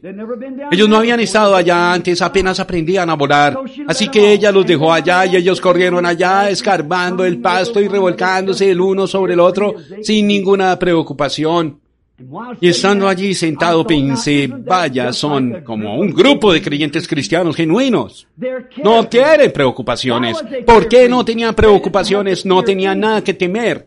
Pues mamá había regresado allá arriba y se había sentado sobre una piedra para vigilarlos. Oh, eso realmente cambia la cosa. Cuando usted se pone a pensar qué pensará el pastor fulano de tal, si yo llego a recibir el Espíritu Santo, qué diría el obispo tal y tal. A mí no me importa lo que ellos digan. Jesús murió y ha subido al baluarte de la gloria y está en los cielos de los cielos. No hay nada que lo vaya a perturbar a usted. Él cuida al gorrión y sé que Él cuida de mí y cuida de usted. Y cuando llegara, si llegara un coyote o algo para perturbar a uno de estos pequeñitos, pues ella, más les vale que no lo haga si ella puede levantar a un coyote con su mano en sus garras, elevarlo a unos miles de pies y soltarlo. Él se desintegraría en el aire. Nada va a perturbar a esos pequeñitos. Ella se va a asegurar de eso. Nada lo va a perturbar a usted. No tema tomar a Dios por su palabra. Solo relájese y tenga fe y crea. Él está cuidando de usted. Él desintegrará cualquier cosa que trate de perturbarlo. Usted oh, puede ser que lo ataque, pero no le puede hacer daño, porque Él permite todas las cosas. No puede ser otra cosa, pues ayudan a bien a los que aman al Señor. No hay mal que le pueda llegar a usted. Y entonces, después de un rato, se levantó una tormenta. Y cuando comienza la tormenta, llegan rápido esas tormentas del norte, unos cuantos relámpagos y viene ese viento a 60 o 70 millas por hora y esa madre águila soltó a un gran chillido y bajó hacia el valle y ese chillido que hizo esos aguiluchos conocían la voz de su mamá. Mis ovejas conocen mi voz, dijo él. El peligro estaba presente. Ahora, ellos no intentaron esconderse bajo cosas. Ellos no intentaron correr a esconderse de una montaña de basura. Simplemente esperaron por mamá. Eso es lo que el cristiano debe hacer. Lo que Dios hará al respecto. Y cuando la, la madre tocó tierra, Aquellos pies, como así ella simplemente llegó como una gran enorme avión aterrizando, y alzando su cabeza al aire, chilló y extendió esas alas grandes, como 14 pies de punta a punta, como de este poste a aquel. Todos esos aguiluchos corrieron tan rápido como pudieron y saltaron a las alas de mamá. Se extendieron y se aferraron con sus pequeñas garras, tomaron sus piquitos y se aferraron allí a esas plumas seguras. Mamá simplemente se los llevó sin vibración alguna de esas alas y se elevó contra ese viento. Directamente a la roca se dirigió para esconderlos de la tempestad que venía. Oh hermano, la tempestad está muy cerca. Escuchen su voz. Ella los está llamando. Salgan de Babilonia, sepárense. No sean partícipes de su, de los pecados de ellos. Y yo os recibiré. Vosotros me seréis hijos e hijas. Y yo os seré Dios. Inclinemos nuestros rostros un momento para terminar.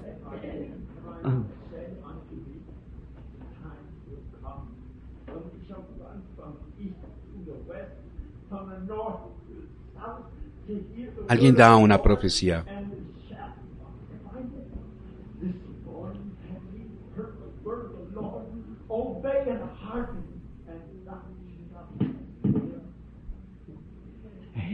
Amén. Ustedes oyeron es lo que llamamos profecía en la iglesia. Habrá aquí algunos en esta mañana y sé que los hay. that would say, ¿Qué "Lord, dirían, Señor Dios, sé misericordioso conmigo? Aunque me he unido a la iglesia, he hecho la confesión, pero yo, yo no sé lo que es callar delante de ti y escuchar tu voz para guiarme y enseñarme. Yo no sabría qué hacer si tú me hablaras en una voz audible. Me encantaría conocerte para que tú me puedas hablar y dirigir mis caminos. Levantarían las manos ahora y dirían, Dios es misericordioso, el Señor los bendiga por todo lugar. Hay manos por todo lugar, sigan levantándolas, así se hace. Señor, sé misericordioso conmigo, te necesito tanto. Habrá más antes de cerrar. Dios ve sus manos allá atrás, señora, y todos por allá atrás, y en las hileras, los que están parados y demás. Dios los ve aún en la plataforma por aquí. Samuel said, Y Samuel dijo, Elí, me? ¿me has llamado? Elí respondió, no, hijo mío, no you." te llamé. Ese no fui yo quien le habló a su corazón, amigo. Fue Dios. Just Solo responda y dígale, tu siervo escucha. Y tómame hoy en tu cuidado, Dios. Permíteme desde este día ser todo tuyo. Eterno Dios, amante del alma, creador de todas las cosas. Esa voz apacible de Dios que le habló a Samuel, que le habló a Saulo, que le habló a Pedro, que le habló a Daniel y al profeta Isaías y por todas las edades. ha hablado de nuevo en esta mañana en el tabernáculo. Puede ser que 30 or 30 o 40 40 o tal vez hands 50 manos de pecadores y miembros de iglesia y personas con confusiones se levantaron las manos. Muchos estuvieron aquí anoche y ellos oyeron tu voz audiblemente. Y ahora, en esta mañana, esa misma voz habla en lo profundo de sus corazones. Ellos han levantado las manos con sus manos levantadas hacia el cielo. Dicen que ellos serán, están errados y quieren estar bien. En tu palabra has dicho, ninguno puede venir a mí si mi Padre primero no le trajere. Y todo aquel que viene, yo le daré vida eterna y lo resucitaré en el día postrero. Tú lo prometiste, Padre, y ahora clamamos a ti, siendo tu siervo, para que les des vida eterna y gozo eterno a estos que han levantado las manos y que ellos vivan para ti todos los días de sus vidas y al final del camino de la jornada de esta vida, que entren en el gozo del Señor. Concede esto, Padre. Lo pedimos en el nombre de Jesús y por la causa de Jesús. Amén.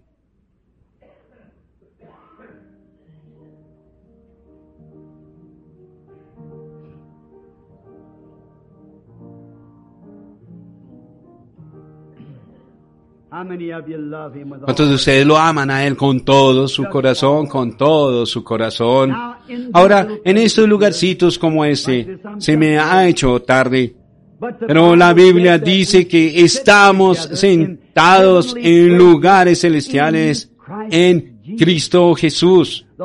El Espíritu Santo viene, toma la palabra, se mueve entre la audiencia y uno puede verlo cuando pasa sobre ellos y los cambia.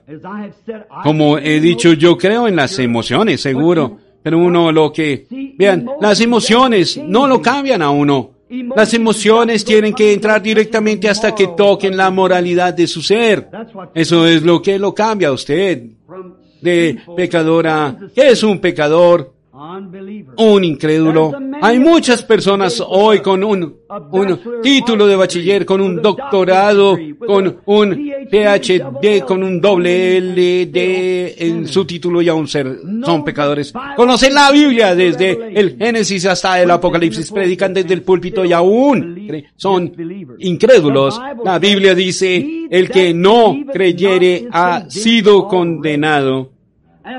Pregúntele a una de esas personas si creen que el Espíritu Santo es para hoy. Pues por supuesto que no. ¿Cree usted en la sanidad divina? Pues por supuesto que no. Entonces él es un incrédulo. Es cierto. Si el Espíritu Santo está en usted, no dará el testimonio de su propia palabra. Y si el Espíritu en usted testifica contrario a lo que Dios dice que es la verdad, ese no es el Espíritu de Cristo. Usted quizás pertenezca a la iglesia de Cristo, pero usted no es de Cristo hasta que su Espíritu le diga amén a toda promesa que Dios hizo. Y cuando Él prometió, Pedro dijo en el día de Pentecostés, dijo, arrepentíos cada uno de vosotros y bautícese en el nombre de Jesucristo para perdón de los pecados y recibiréis el don del Espíritu Santo. Y si su Espíritu dice que eso era para otro día, ¿qué dice la Escritura? Porque para vosotros es la promesa, judíos, y para vuestros hijos, y para todos los que están lejos los gentiles, para cuantos el Señor nuestro Dios llamare. La misma promesa. Y él dijo, yo soy la vid, vosotros los pámpanos. Y si esa es la doctrina de la rama, de la primera rama, la segunda rama tiene que tener la misma doctrina y la misma doctrina producirá los mismos resultados. Y a medida que cada rama sale de la vid, producirá lo mismo. Me da gusto en esta mañana, me da tanto gusto saber que el Espíritu del Dios viviente aún platica y le habla a las personas y confirma su palabra. Entraremos en el servicio bautismal en unos momentos. Si usted ha sido rociado, le han derramado o ha sido sumergido de cualquier otra manera que en el nombre del Señor Jesucristo se le hace un reto para que venga al agua. Ahora usted dice, hermano Branham, ¿quiere usted decirme? Sí, hermano, rociar no es mencionado en la Biblia. No hay cita en la Biblia donde alguien fuera rociado. Ahora recuerden esto. Lo he preguntado desde este púlpito toda la semana. Encuéntrenme donde una persona en la Biblia haya sido rociada para el perdón de los pecados o que le derramaron agua para perdón de los pecados o que hayan sido bautizados por inmersión en el nombre de Padre, Hijo y Espíritu Santo para perdón de los pecados. No hubo jamás una sola persona rociada que le derramaran agua o bautizada en el nombre de Padre, Hijo y Espíritu Santo entre las tapas de la Biblia. Biblia. No, señor. Ellos fueron, en una ocasión algunas personas fueron bautizadas por Juan el Bautista y no fueron bautizados bajo ningún nombre y habían sido bautizados por el mismo hombre que bautizó a Jesús. Pero Pablo cuando se reunió con ellos en Hechos 19 les dijo que tenían que venir y volverse a bautizar en el nombre de Jesucristo o no podían aún recibir el Espíritu Santo. Cuando Pedro encontró. algunos que habían recibido el Espíritu Santo antes de que fueran bautizados, él les mandó y permaneció con ellos hasta que fueron bautizados en el nombre de Jesucristo. Eso es cierto, amigos. Sé que muchas personas dicen, pues el hermano Branham es un solo Jesús. Eso está errado. Yo solo creo las escrituras. Yo no pertenezco a ninguna de las denominaciones. Y de todas maneras, los solo Jesús no bautizan. Ah, sí, ellos solo bautizan en el nombre de Jesús. La Biblia dice, el Señor Jesucristo. Hay muchos Jesús, pero solo un Señor Jesucristo. ¿Ven? ¿Ven? Cristo es el Mesías. ¿Ven? Y eso está correcto. Y entonces, amigos, Ustedes aquí ahora en esta mañana que nunca han sido bautizados de esa manera, que la suave y apacible voz de Dios les hable profundamente al alma y no importa lo que su obispo, lo que su iglesia o cualquier otro otra cosa diga, vengan y obedezcan al Señor. Es lo que mando para ustedes y ahora el hermano Neville entrará a este cuarto preparándose para el bautismo servicio bautismal y los que preparan las cosas, algunos de los ancianos irán conmigo, yo estaré allí con ustedes en un minuto, pero quiero que aquellos que están parados ahora, cuando vamos a cantar, puedo oír tu voz llamando, lo seguiré donde Él me guíe no me importa, no importa la iglesia, seguiré donde Él guíe, no importa a nadie, yo seguiré con Él hasta el fin, que los, los hombres pasen a este cuarto y las mujeres pasen a este otro cuarto y ahora mientras cantamos. Luego seremos despedidos oficialmente después de un momento. Muy bien, todos ahora. Puedo oír tu voz llamando. Ahora, los hombres vayan aquí, las mujeres acá. Quizá algunas de las damas entren aquí con estas damas, por favor. Puedo oír mi voz, Salvador. Puedo oír mi Salvador. ¿Qué oyeron ustedes su voz? Toma mi cruz y sigue, sígueme.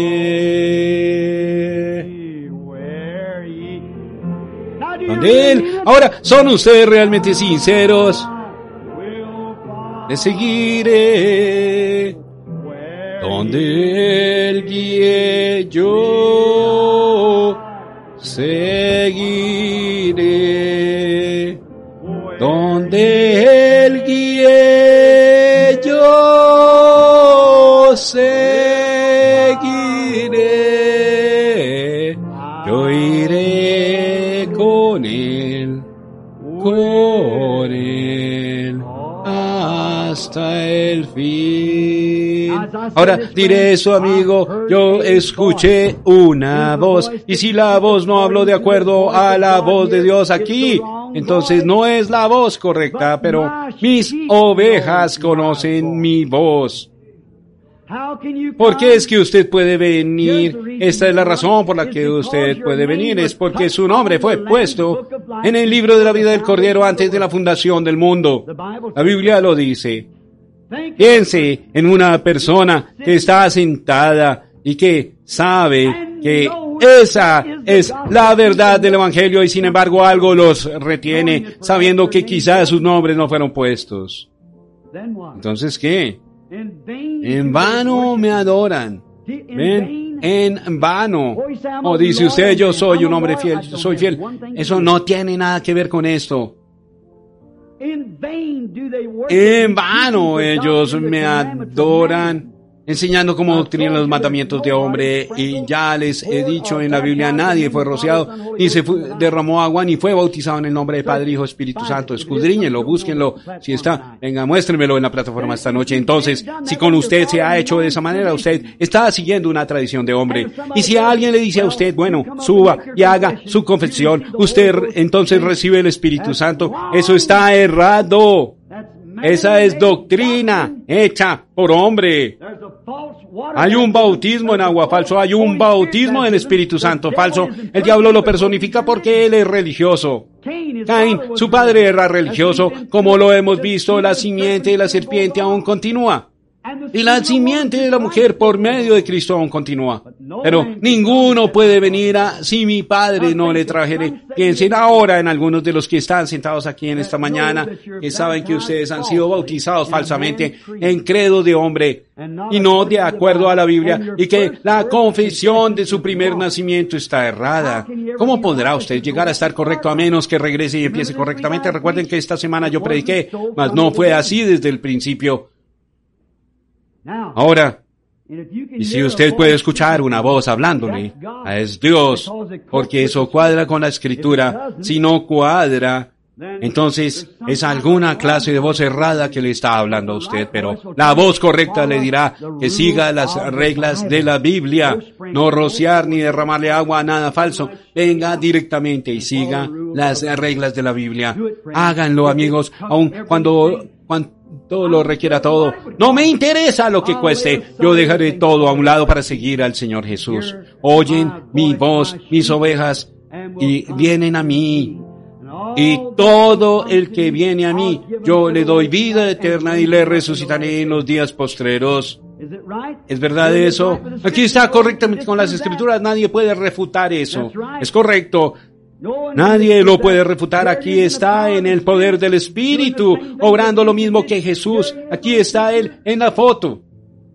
La misma columna de fuego moviéndose con los mismos frutos, el mismo espíritu teniendo la misma emoción, la misma acción, las mismas señales, las mismas maravillas. Allí lo tienen. Escuchen la voz de Dios en esta mañana. Y la voz dijo Samuel. Respondió, sí, Señor. Sí, Señor, aquí. He aquí tu siervo. He aquí tu siervo. Yo seguiré. Dios bendiga a la dama. Ustedes dicen, hermano Branham, usted es demasiado fuerte con eso, quiero que sea fuerte.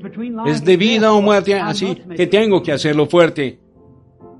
El Señor esté con ustedes. Es mi sincera oración. Ahora, antes que muevan los muebles aquí del edificio para tener el, para que ustedes puedan ver el bautismo. El lugar está abierto en todo momento. Quiero leer algo directamente en las escrituras para que ustedes vean que estoy, estoy leyendo. Jesucristo, creo que fue en el capítulo 16 de San Mateo, le dijo a Pedro, a ti te daré las llaves del reino de los cielos y todo lo que atares en la tierra será atado en el cielo y todo lo que desatares en la tierra será desatado en el cielo. ¿Saben esto todos ustedes? En el día de Pentecostés, cuando el Rey de Dios había venido en la plenitud de su poder, ¿creen ustedes eso? Pedro poniéndose de pie ahora, cuando Jesús resucitó de los muertos, él no tenía las llaves del reino, ¿verdad que no? Él tenía las llaves de la muerte y del infierno, no las llaves del reino. Y aquí está lo que él dijo. Cuando estaba predicando y ellos estaban oyendo estas cosas y habían endurecido sus corazones y aquí está exactamente lo que dijo Pedro. Escuchen ahora con atención mientras leo las escrituras para que entiendan. Hechos en el capítulo 2. Recuerden, ¿cuántos estaban aquí para oír el sermón? Mas no fue así desde el principio. Regresemos al principio y veamos lo que el bautismo, lo que realmente es bautizar. ¿Cómo debemos nosotros ser bautizados? Rociados derramando agua sobre nosotros en el nombre del Padre, Hijo, Espíritu Santo. Recuerden, he retado a cualquier ministro, cualquier obispo, al que sea, donde sea, en cualquier momento, a que me muestre una sola escritura donde alguna persona fue rociada, le haya sido echada agua encima o que fue bautizada en el nombre del Padre, Hijo, Espíritu Santo aún está abierto. Eso no está en las escrituras, no. Es un credo falso inventado, iniciado por la Iglesia Católica. El rociar fue formulado por la Iglesia Católica 600 años después de la muerte del último discípulo. Lo de Padre, Hijo, Espíritu Santo fue adaptado en esa misma época porque la gente católica adora diferentes dioses y ellos formaron la Trinidad de los oficios de Dios. No son tres dioses, Padre, Hijo, Espíritu Santo, eso es pagano. Hay un Dios. No tendrás dioses ajenos delante de mí. Oye Israel, Jehová, nuestro Dios Jehová uno es. Los judíos nos preguntan, ¿cuál es su Dios? El Padre, el Hijo, el Espíritu Santo, solo hay uno. Son tres oficios en los que el mismo Dios ha operado, manifestándose a sí mismo. Primero en el Padre no podía ser tocado, suspendió sobre el monte, aún si una vaca o un animal tocaba la montaña debía morir. Luego descendió porque él quería ser adorado. Él se acercó al hombre porque él se hizo el Hijo del hombre. Dios estaba en él. Y cuando él lo hizo, entonces dijo, un poco y el mundo no me verá más, pero vosotros me veréis porque yo, un pronombre personal, yo estaré con vosotros, aún en vosotros, hasta el fin del mundo, dijo. Yo vengo de Dios, ¿qué? La columna de fuego, yo regreso a Dios. Eso hizo él lo hizo. Y entonces cuando hizo eso, él regresó a Dios. Entonces encontramos a Pablo en nuestra lección. Esta mañana camino a Damasco y él se encontró con Pablo allá en el camino y él lo derribó. Y cuando Pablo miró hacia arriba, que era él? La columna de fuego de nuevo, una luz que cegó sus ojos. Miren lo que hizo Jesús cuando estuvo en la tierra y le dijo a la mujer de sus pecados hizo todas estas cosas. Y dijo, nada hago si el Padre primero no me lo muestra. Ellos le preguntaron, dijeron, ¿por qué no vas allá hay sanas a esas personas allá. Pasó una gran multitud de cojos, mancos, ciegos y paralíticos y él sanó a un hombre con problemas de la próstata o algo tendido en un lecho y dijeron, ¿por qué no lo haces con todos? Y él les dijo, de cierto, de cierto. Ahora en San Juan 5.19, de cierto, de cierto, no, os digo que no puede el hijo hacer nada por él mismo, sino lo que ve hacer al padre. Eso hace el hijo. Y aquí él ha venido de nuevo en estos últimos días y el mundo científico no puede negarlo. La iglesia no puede negarlo. Aquí está, ha venido de nuevo a la iglesia y está haciendo lo mismo. El espíritu. Dios quiere aquellos que adoren en espíritu y en verdad. Aquí está Él. Aquí está lo que Él dijo el día de Pentecostés, Pedro predicando. A este Jesús resucitó Dios de los cual todos somos todos testigos, somos nosotros testigos. Así que exaltado por la diestra de Dios, habiendo recibido del Padre la promesa del Espíritu Santo, ha derramado esto que vosotros veis y oís, porque David no subió al cielo, pero él mismo dice, dijo el Señor a mi Señor, siéntate a mi diestra hasta que ponga a tus enemigos por estrado de tus pies. Sepa pues ciertísimamente toda la casa de Israel que a este Jesús, a quien vosotros crucificasteis, Dios le ha hecho Señor y Cristo. Ahora, al oír esto, esa era la gente religiosa. Al oír esto se compungieron de corazón y ellos dijeron a Pedro y a los otros apóstoles, varones hermanos, ¿qué haremos? ¿Nos vamos y solo nos portamos bien? No, no, ten cuidado Pedro, pues ahora tienes las llaves del reino. Lo que tú les digas, dijo Dios, yo lo ataré en el cielo cuando lo ates en la tierra. Pedro les dijo, arrepentíos cada uno de vosotros y bautícese en el nombre de Jesucristo para perdón de los pecados y recibiréis el don del Espíritu Santo. Porque para vosotros es la promesa y para vuestros hijos y para aquellos que están lejos, para cuantos el Señor nuestro Dios llamare. Una escritura más, 32 años después, Pablo, por acá en el capítulo 19, Pablo, después de recorrer las regiones superiores, Éfeso encuentra a ciertos discípulos y les dijo, recibieron ustedes el Espíritu Santo desde que creyeron. Bautistas, dejen que eso les cale. ¿Habrán ustedes recibido el Espíritu Santo desde que creyeron? Es un nacimiento, no una confesión. Ni siquiera sabemos si hay Espíritu Santo. Entonces dijo, ¿en qué fueron ustedes bautizados? Ellos habían sido bautizados en el bautismo de Juan. Pablo les dijo, Juan bautizó para arrepentimiento, no para perdón de pecados, con bautismo de arrepentimiento, diciendo que uno debe creer en aquel que vendría después de él, esto es en Jesús el Cristo. Y cuando oyeron esto, fueron bautizados en el nombre del Señor Jesucristo. Habiéndoles impuesto Pablo las manos, vino sobre ellos el Espíritu Santo y hablaron en lenguas y glorificaron a Dios. Ahora, permítanme llevarlos Pablo cerrando su epístola a Gálatas 1.8. Si aún nosotros o un ángel del cielo os anunciaré otro evangelio diferente del que ustedes ya han oído, sea para ustedes de maldición. Los llevaré también a Corintios el capítulo 14, versículo 38, donde dice,